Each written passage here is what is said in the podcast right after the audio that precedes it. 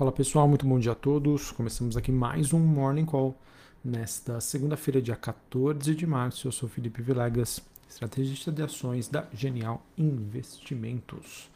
Bom, pessoal, a gente acaba tendo é, nesta manhã, depois de algumas sinalizações e declarações de que existe aí algum tipo de avanço ou, ou apenas aí uma tentativa de avanço sobre um acordo entre Rússia e Ucrânia, o que acaba é, incentivando aqui e promovendo uma recuperação das ações na Europa e também, por consequência, uma queda aí das commodities, principalmente o petróleo. É, pessoal, apesar de desses movimentos acontecerem, acho que é importante que a gente entenda que ainda estamos num ambiente bastante frágil. É, na minha opinião, obviamente posso estar enganado, mas não tenho esse entendimento e essa certeza que esse conflito vai chegar a alguma conclusão, alguma decisão uh, nos próximos dias. Então, obviamente, né, a gente ainda deve conviver com um cenário de volatilidade. É, uma guerra, um conflito geopolítico, pessoal, é muito difícil a gente entender quais são os reais objetivos né, dos países envolvidos, até onde eles podem, até onde eles querem chegar. É, enfim, como isso acaba sendo, um, digamos assim, um tema super difícil, a única coisa que eu peço aí para vocês é que vocês tenham cuidado. Volatilidade vai ser algo que a gente deve conviver nos mercados uh, por algum tempo, até que isso seja resolvido. E não tem jeito senão acompanhar o noticiário para entender se isso vai ou não, é, até quando né, isso vai acontecer. Tá bom? Então vamos acompanhar, tenha calma, tenha cautela. Conforme já venho compartilhando com vocês já há bastante tempo, 2022 é o ano para a gente não tentar ser super-herói, ser super-heroína, é, porque realmente aí as coisas estão muito difíceis ao mesmo tempo que a gente tem aqui, pelo menos no Brasil, a nossa taxa de juros nos ajudando aí com rendimentos bem gordinhos. Bem, pessoal, em relação ao, ao final de semana, algumas notícias que eu queria compartilhar com vocês. Nós tivemos autoridades americanas dizendo que a Rússia teria pedido ajuda militar à China em relação ao seu conflito com a Ucrânia. Isso acaba sendo um sinal aí de que o governo Biden estaria cada vez mais preocupado né, com o papel de aliado diplomático em relação a, Putin né, e também a China. A gente teve, acabou tendo um ataque militar do Irã no entorno da embaixada americana no Iraque. Isso acaba, na minha opinião, é, diminuindo as possibilidades de um acordo né, para um fim dos embargos e liberação da venda de petróleo do Irã para o mundo, né, o que acaba, na minha opinião, sendo uma notícia negativa para o petróleo, apesar da queda que nós estamos vivenciando hoje. Uh, a gente também teve um ataque russo na fronteira da Polônia, que é um, a Polônia que é um país que pertence à OTAN. Isso mostra ainda a disponibilidade russa neste conflito, né, em que muito foi questionado aí na semana passada se realmente o objetivo final da Rússia seria somente a Ucrânia ou ela teria interesse em avançar para outros países. E um outro tema também bastante relevante que eu vejo sendo pouco comentado, né, até mesmo é, olhando aqui para o mercado financeiro, foi a explosão aí de casos de Omicron na China e, por consequência, a sua política de Covid, COVID zero que está levando aí a diversos lockdowns em Shenzhen e que, no caso, né, levando em consideração que o ciclo da Omicron leva entre duas a seis semanas e por causa dessa política de caso zero na China, é, que por consequência gera lockdowns, medidas mais agressivas de distanciamento, sem sombra de dúvida isso será mais um choque fundamental aí na cadeia produtiva global. Então vejam pessoal, como nós estamos passando por uma situação aí muito complexa e difícil, olhando para choques inflacionários. Né? A gente está já sentindo aí no bolso né, o aumento dos preços dos alimentos, principalmente aí dos combustíveis, é, por conta né, do, do conflito entre Rússia e Ucrânia. E agora a gente tem essa questão aí envolvendo a China é, diante das suas políticas para tentar né, combater a Covid-19 o que sem sombra de dúvida deve gerar maiores impactos inflacionários.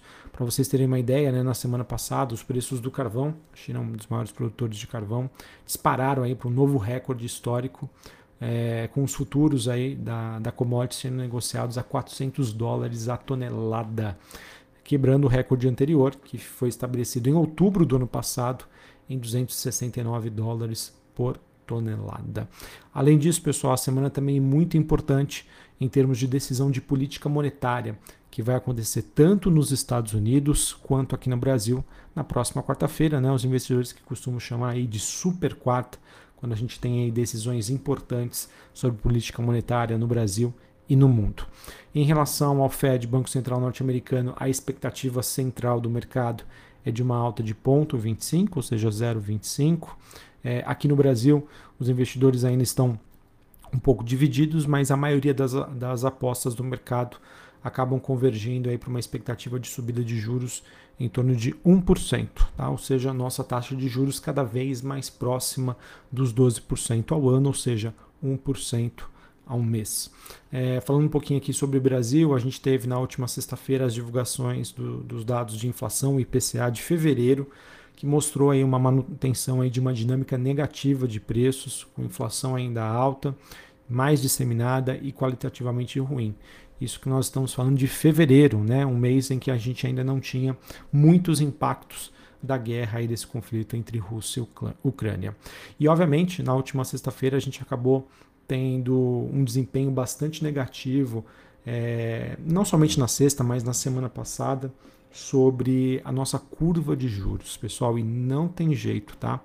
O mercado de renda fixa, ele sempre é o que passa aí os primeiros sinais de que pode existir alguma coisa de errada, e foi o que mostrou é, o mercado de renda fixa aqui no Brasil na semana passada, tá? Então, obviamente, pessoal, a gente tem é, a gente sempre comenta aqui, né? Cenários de volatilidade, cenários é, em que a gente tem aí conflitos, a gente tem dúvidas, são cenários que surgem, são cenários que surgem, é, sugerem para a gente oportunidades para quem tem visão de longo prazo. Mas, pessoal, entendam que esse processo não é tão simples assim.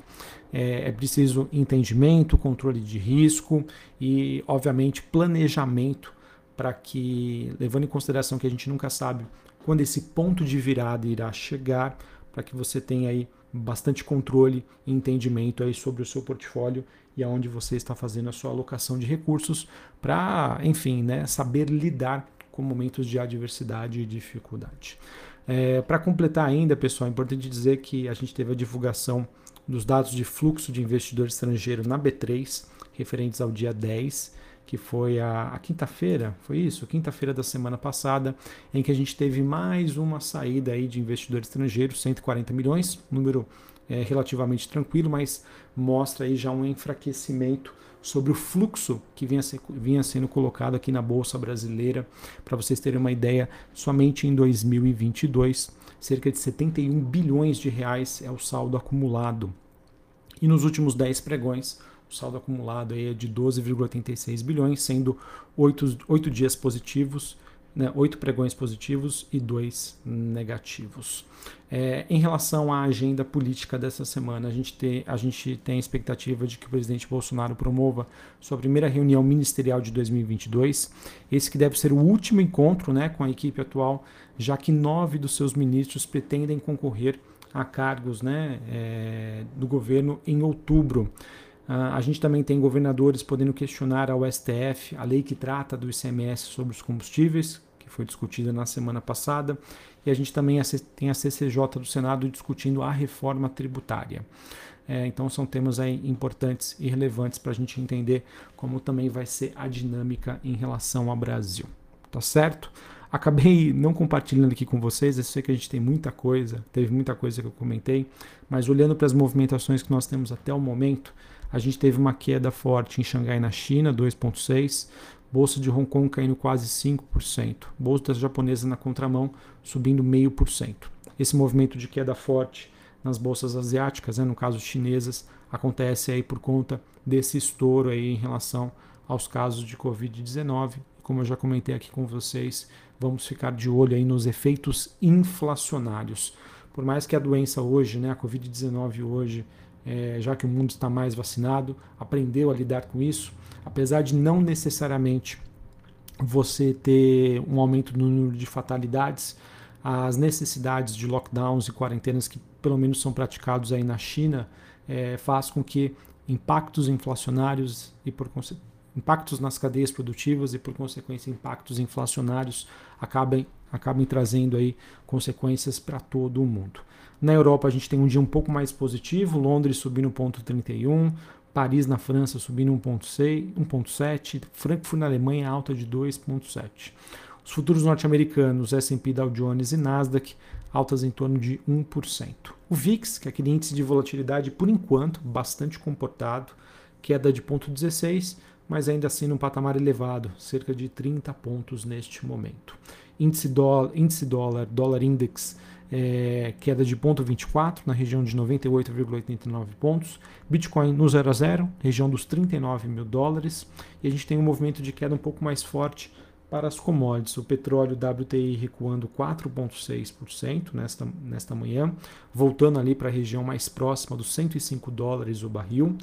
É, o cobre, né, que voltou a ser, perdão, o cobre com queda aí de 1,73 e o níquel, na verdade acabei quase me confundindo, que teve a sua negociação paralisada desde a semana passada na Bolsa de Londres e o ouro caindo 1% nesta manhã. Uh, pessoal, então, só para a gente resumir o, e contextualizar o cenário global e o que eu vejo aí de dificuldades que nós temos para 2022. É, desde o começo do ano, é, muito vem se discutindo sobre o processo é, e a necessidade de retiradas de estímulos pelos principais bancos centrais globais. Isso já aconteceu no Brasil no ano passado, isso deve acontecer neste momento na Europa e nos Estados Unidos que o mercado questiona é sobre a velocidade desses movimentos. E esses movimentos, conforme eu venho compartilhando com vocês, eles são influenciados diretamente pelo cenário inflacionário global. Ou seja, né, quanto mais choques nós tivermos é, e que possam, obviamente, trazer e convergir para um cenário inflacionário, talvez seja maior a necessidade desses bancos centrais em precisarem é, subir os juros mais rapidamente. Quanto mais rápido eles tiram os estímulos da, da economia, mais isso tende a afetar as bolsas, né? Os, qualquer ativo de renda variável que tenha esse impacto e esteja relacionado a uma expectativa de crescimento. Outro ponto né, que segue, muito, segue sendo bastante questionado é sobre como será o desempenho econômico da, das economias do mundo desenvolvido. Né?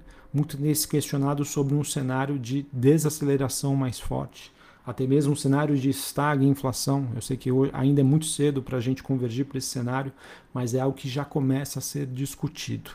E conviver num ambiente de inflação alta, subida de juros, expectativa de baixo crescimento econômico é um cenário que tende a ser muito, mas muito negativo é para as ações. Então, tomem bastante cuidado, tá bom? Aqui no Brasil, especialmente, acho que o que nós devemos monitorar é essa questão sobre o que o governo irá fazer para tentar conter esses choques inflacionários, principalmente aí sobre a questão dos combustíveis, mas também tem a questão dos alimentos.